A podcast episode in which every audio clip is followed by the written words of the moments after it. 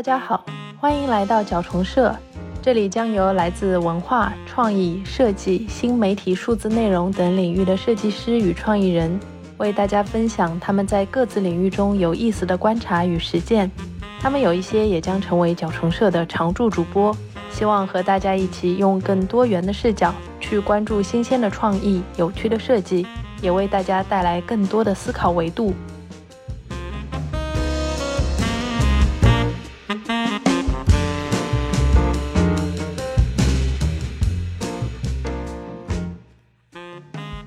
在上一期节目里，我们和平面设计师陈泽强以及品牌策划人远远聊了一些关于平面设计师对于整一个平面设计系统的一些思考。那下半期的这个节目呢，我们会更多去讨论一些想要自己去运营独立设计师工作室的设计师，他应该怎么样更好的应对这个市场。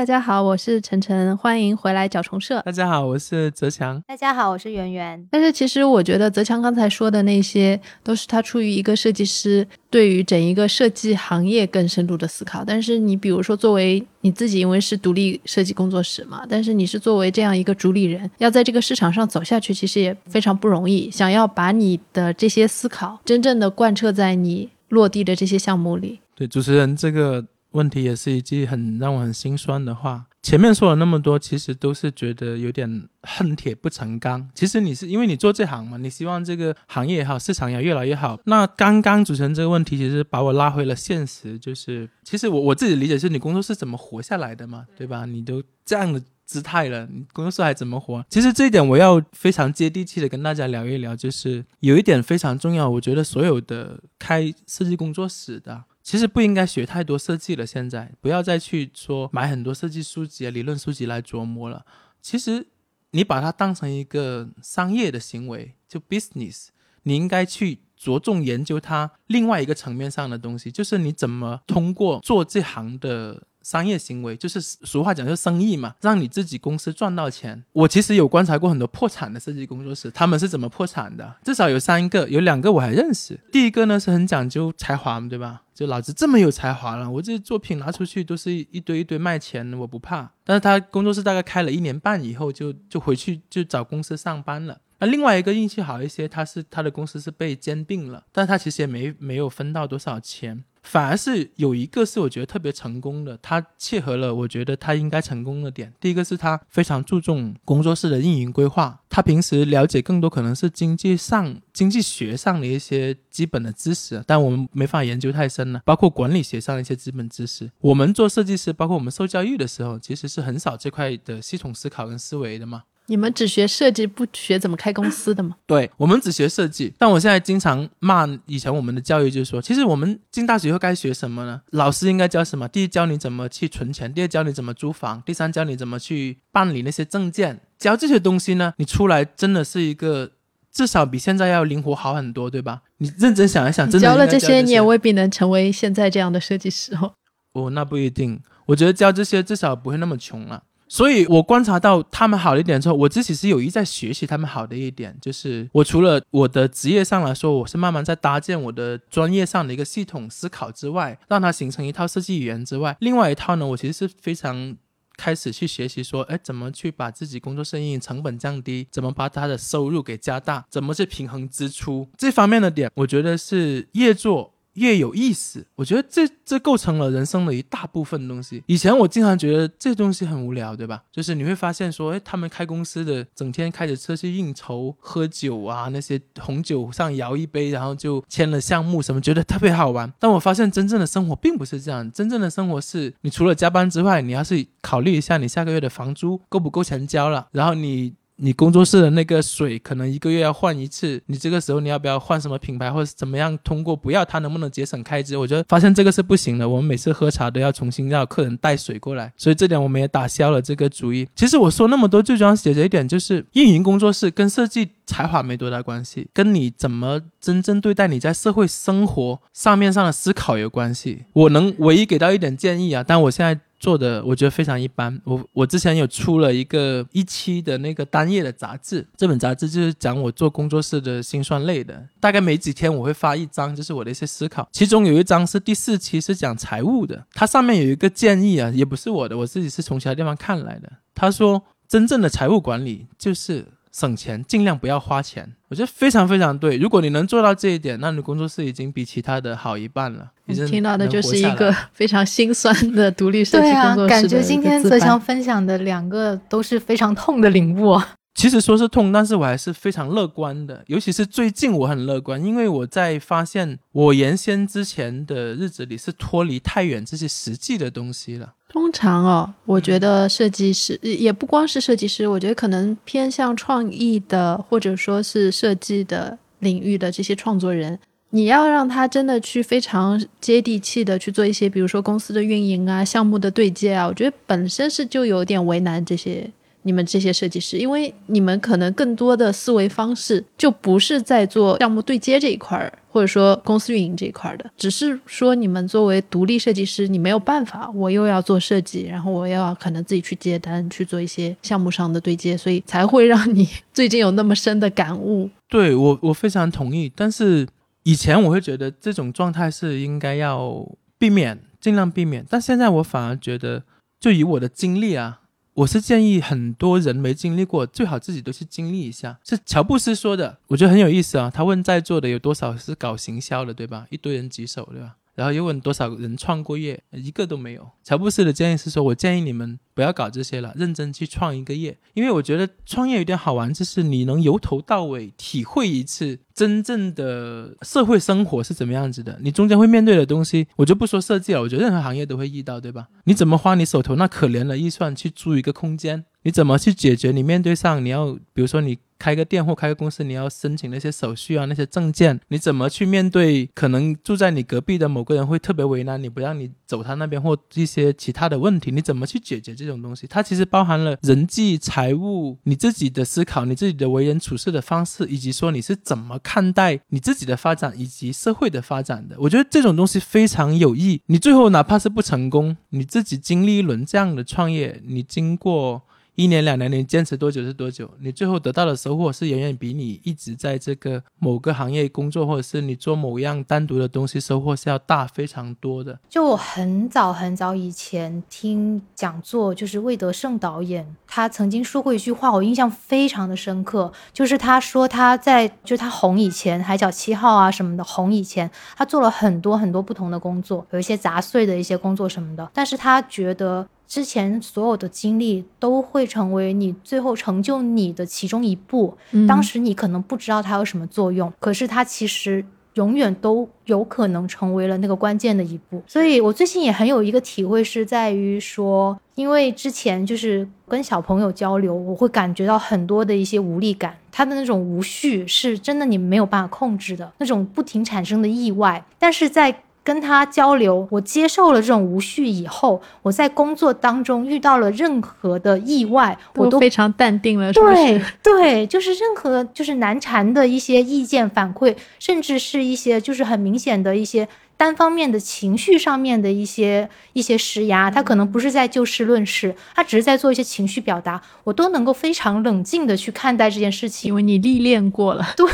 我觉得。不管怎么说，可能泽强今天说的、分享的这一些人生感悟，还是会劝退很多想要自己出来去做设计事务所的设计师。因为我觉得不是应该鼓励了他们，应该来做这样。你直接把他们要面对的无数社会上就一一关一关的难题摊到了大家眼前。可能本身刚毕业的设计师，或者说我从一个。公司或者说从一个机构出来想要单干的设计师，正热血那种状态下面，然后一下子知道哦，原来我还要面对那么多事情，对不对？我要找房子，我要其实不会啊，我觉得其实泽强的经历就是能够看到一条非常好的成长路径。因为我自己哈觉得说，我虽然我不是很懂专业的设计，但是我那么多的做设计的朋友，或者我看那么多设计，有两个朋友，他们的设计是真的，我不管他是给一个。食品做包装，还是给一个服装品牌做 logo，但是我一看我就知道那是他的东西，可能就是类似于泽强说的自己的一个设计系统，在我们这种外行看来就是他有自己的风格，所以就可能我觉得泽强说的更多就是说你找到了自己的风格，不要去深究于你某一个东西你在表达什么东西，你形成了自己的体系，有了自己的风格以后，你在市场上面慢慢就能够匹配到。跟你的风格认同你风格的甲方，对，没错。我那个朋友他相对来说可能比较资深一点点，他现在就是处于一种已经找到了自己的这样的一个客群啊，所以他有比较稳定的一个对一个稳定的这样的业务量，羡慕，嗯，对，非常看好你往这个方向发展。对，呃，说到劝退的话，马斯克说的，你如果创业要人鼓励的话，你是创业不了的。我我反而是说。如果有观众真的听了，他还想创业的，那我觉得他后面肯定做得成。那如果能劝对到他的，那他就没有必要再去创业了。就是泽强其实想让听众也知道，就是作为设计师，如果说你要走这一步，你是要面对这个社会的啦。而且面对了才精彩嘛。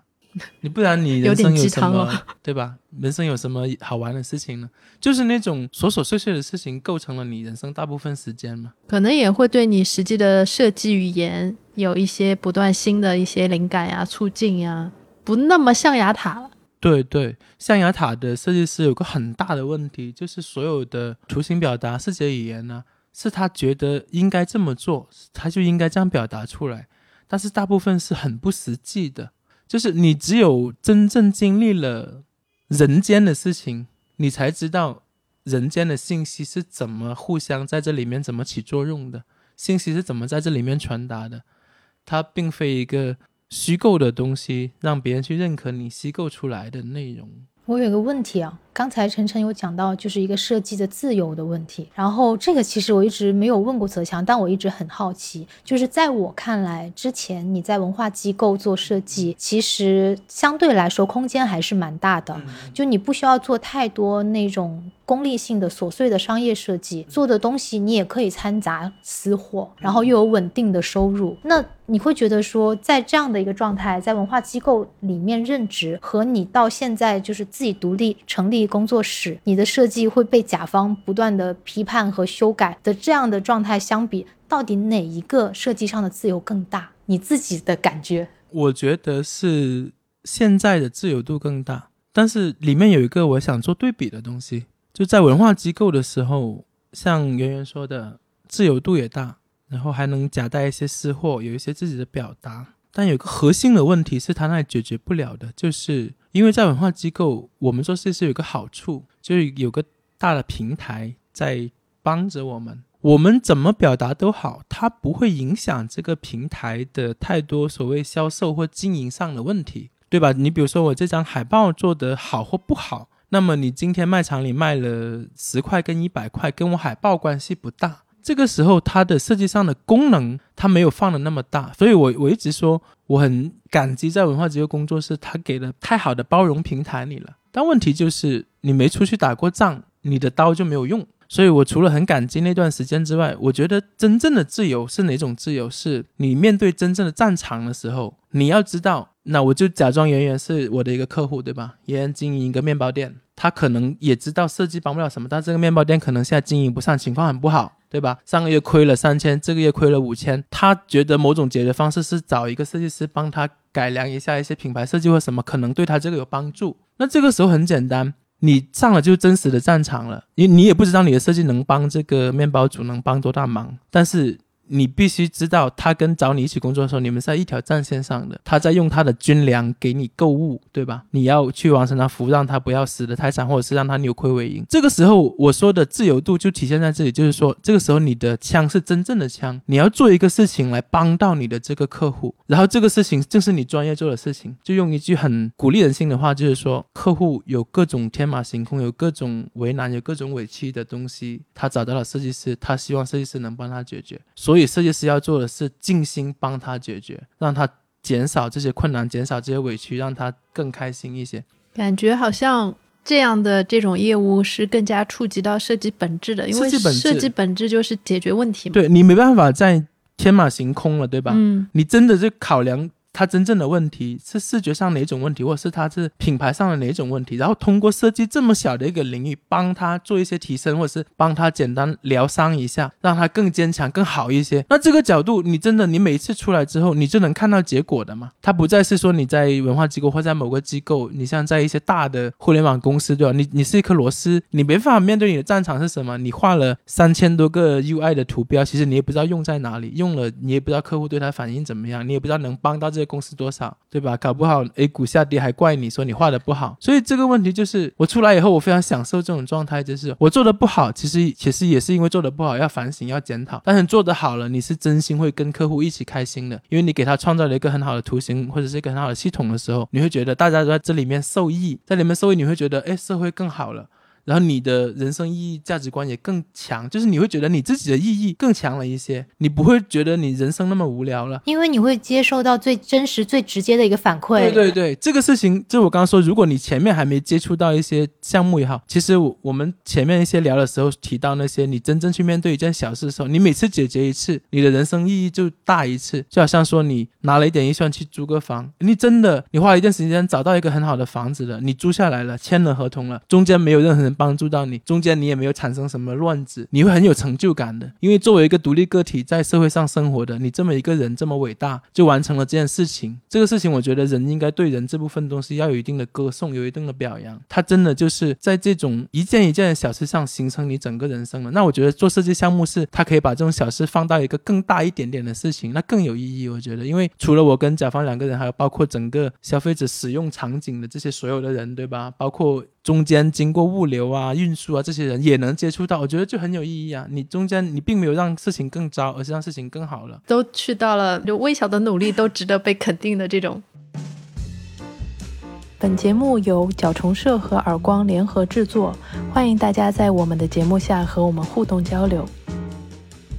对，我我觉得设计很残忍，有一点就是，尽管。刚刚我说到的情况是会发生的，但也有情况是你可能呕心沥血、很认真的完成一个工作，结果客户说：“那个辛苦你了，再改一下。”这不是常态吗？这绝对是常态。但是我是想说，这个是有解决方法的。我觉得以我经历的一些项目来看，我觉得这解决方法是前面你在搭建系统语言的时候，你尽可能的让对方那个跟你对接或者是对方有话语权的人跟你。在同一套系统里对话，尽量让大家在前期的信息是比较对称的。对，就是主持人你说的这个意思。我觉得大家所提到的设计师的悲哀种种现象啊，它的。存在呢？我觉得大部分是因为你在处理问题的时候，其实很多是有提前可以解决的。这一点我觉得展开是一个比较宏大的话题，它始终关乎着沟通，关乎着那个真正商业上你怎么运营这些东西的一个决策的方法。我有时候看一些案例，我并非觉得是客户无理取闹，就是我觉得是一个第一个真的是沟通的信息双方都没有平衡，第二个是设计师也真的是有意的在给自己的一些东西找到一个可能在炫。技啊，或者没有真正满足甲方的需求。对，我觉得是并非是好事。我这里可以再简单几个很小的例子，就是有一次也类似这样的情况，然后我发了一个我觉得说这个可能是为你的利益最大化思考的一个设计给到他，他其实一开始他并非同意这样做的。我印象中是我跟他沟通了接近半小时，最后我跟他说，我说尽管这个设计是你提的需求，但是你是我的客户，我其实比你更加维护你的利益，因为你是给到钱我的，我希望你越来越有钱。这样你才能继续给他服务。我觉得类似这样一句话是打消了他强烈的要推翻的念头。他事后承认说，我提供的那个的确是更好的设计，但是可能这个事后也接近差不多半年以后。这对我的印象很深，就是我们永远没有敌对的。其实做设计也好，做其他业务也好，永远是你要把你的朋友搞得多多的，敌人搞得少少的，你的事情就很容易运转下去。但我觉得对很多很刚直，或者是包括我都很难做到。只是说一步一步来嘛。刚开始可能身为乙方，对于甲方的不停的提需求或者不停的改变需求，难免都会有这种敌对的心心情。我的建议是永远不要有敌意。教了大家怎么样去做一个非常好的乙方，你要用什么样的心态？因为说真的，除了出来开工作室。在公设计公司上班的更需要有这样的思维，因为我知道很多设计师，我有个群，就是好多设计师在一些大平台上班，在大公司上班的，每天下班后发的朋友圈都很委屈，对吧？谁又叫他来改，谁又就怎么让他做什么事情？我觉得我自己看到了，觉得很很难过。就是我知道他们面对的处境。但是我觉得很多程度上，他自己可以扭转这样的情况。就是第一点，我刚提到不要敌对；第二点就是和善沟通；第三点就是把所有事情都摊开来，真诚的讲，这个绝对不会有差的结果。只要是人，只要有真诚的沟通，那如果还有差的结果，那可能是人的问题，你避免不了的。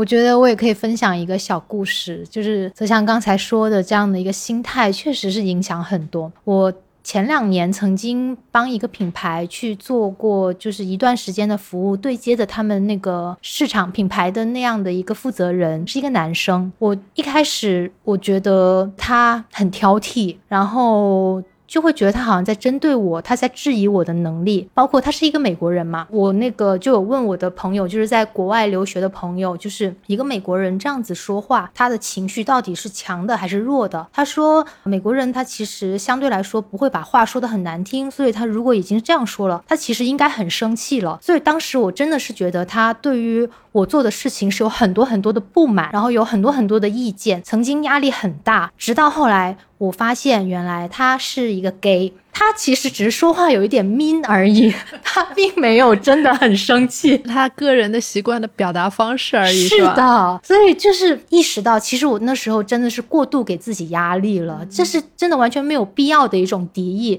这种敌意反而就是破坏了。就是恶化了大家的这种沟通上面的这种便利度，然后也加大了自己的压力。就是在职场上，特别是身为乙方的我们，不要过于敏感，就尽量把对方的，不管是你认为情绪化的表达，还是说只是在提一些有理或者无理的需求，就只是把它当做一种工作上面的沟通。我觉得我们这一期的主题可以叫做“身为一个乙方的自我修养”。其实还是挺好的，这个确实是一个可以坐下来聊一聊的一个话题。只是从我设计师的角度，因为我其实我们接触的人也不算多嘛，经历的社会事情也不算多，都是很很单纯的环境里会遇到这些东西的。我之所以一直，我们刚才一直聊这种说我们自己应该怎么做，自己创造什么想法或思路，自己去经历什么呢？是因为我觉得它跟设计是相辅相成的。我发现一个好的设计师，他真的是一个对这种事情都非常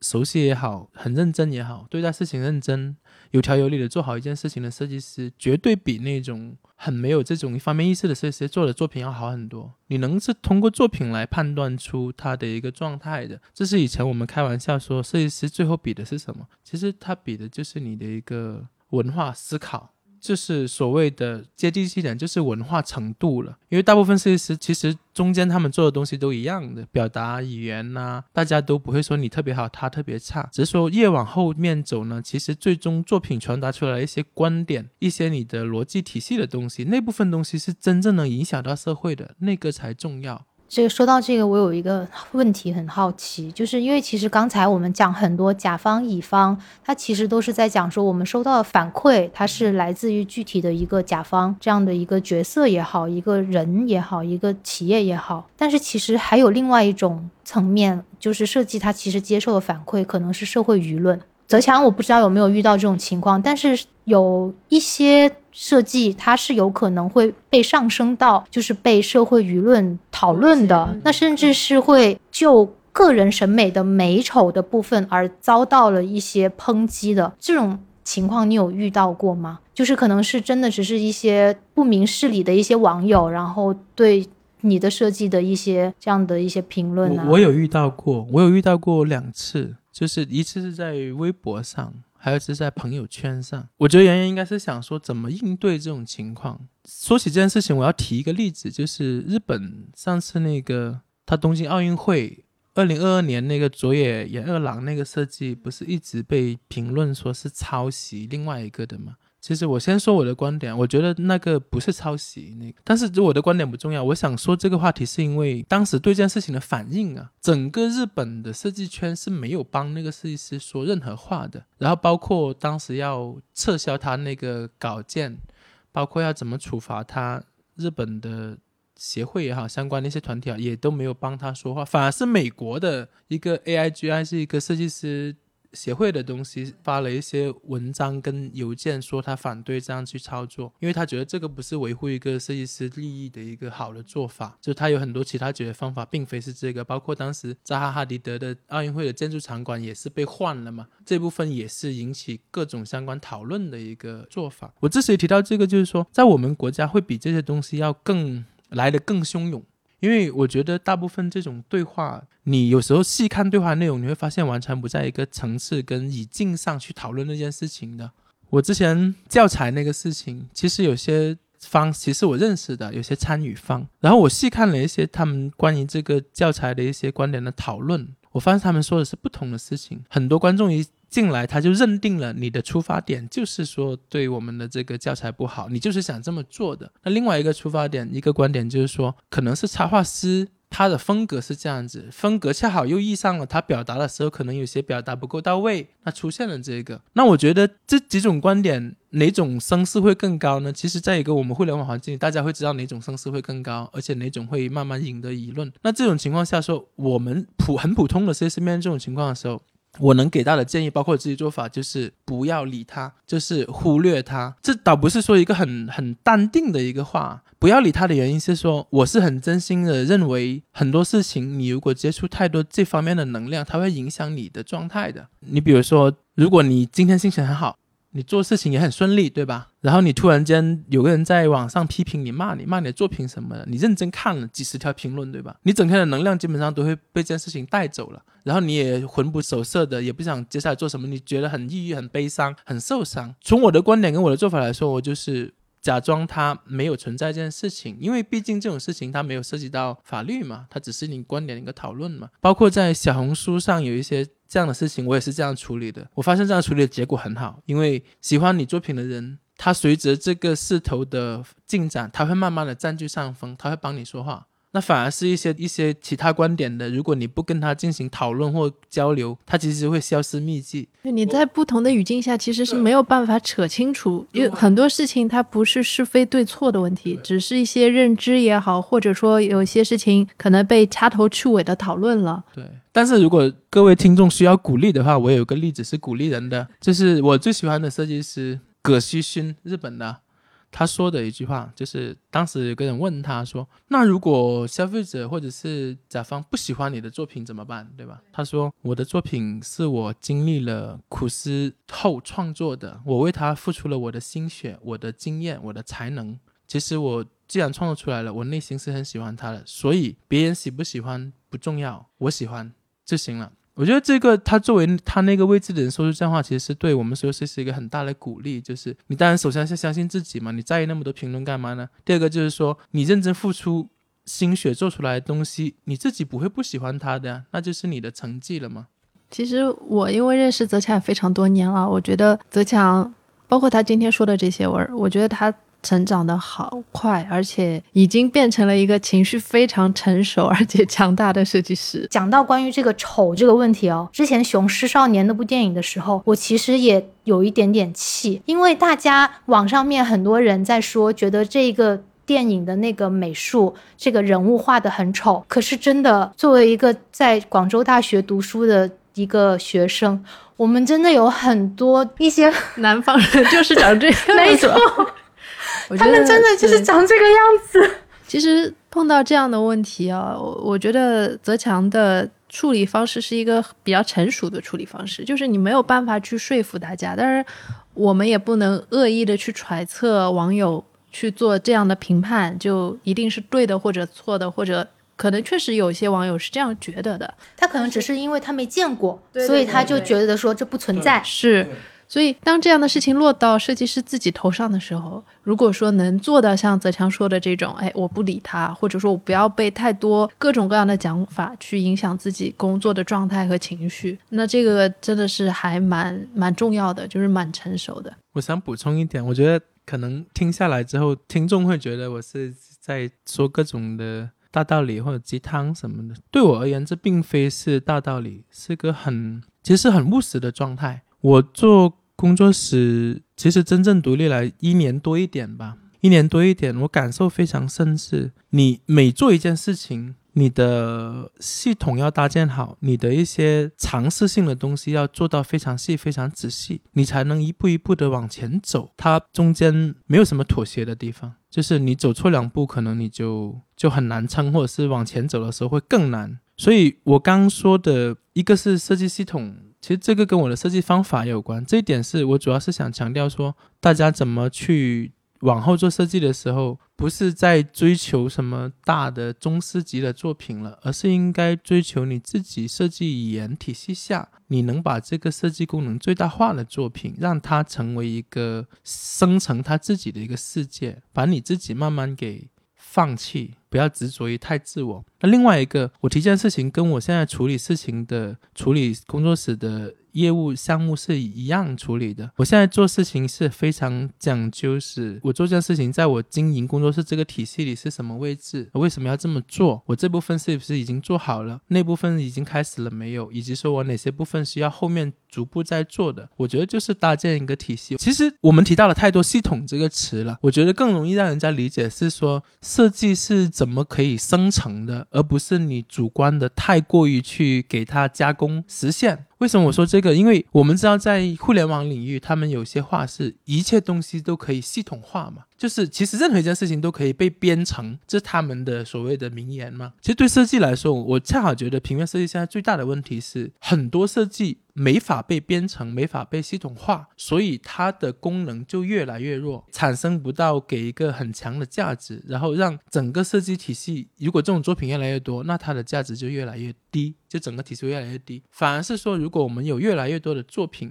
包括设计师本人在追求这样的创作，再记住一句话：，就任何一个项目、一个设计，它都是可以被编程的，都可以系统化的。那么，我觉得这种系统化的语言强大以后呢，对我们整体社会的视觉的品质是有一个很大的提升的。视觉品质，我觉得是跟设计语言是有很强烈的关系的。我知道圆圆。包括晨晨有有去过日本，有去过东京这些地方，你会发现他们那种视觉品质的环境非常高的，倒不是说他某个地方设计的特别好，而是他们的那种意识的整体的的审美意识，整体的受众的层次在那个度，所以它任何东西，即使说没有经过刻意的设计，但是你会发现它的那个。成色是差不多，给你的感觉是它视觉品质都是挺高的，不会有很差的。它不像我们这边可能还会有更多一些你会明显的有不适感的一些东西。而这一点是我觉得新一代设计师要着重追求的，不要去做那个非常顶头冒尖的那一两个人，反而是要成为一个高质量的群体。那这部分群体。这部分公司、这份工作室，让这个市场可以发展的更好、更强。我知道现在有些设计师是这么做的，我也很欣赏他们。像我一个真正一个设计师，只记的一个设计工作室，他们做的东西就非常好。我觉得，而且他们每个作品的质量也都还不错。所以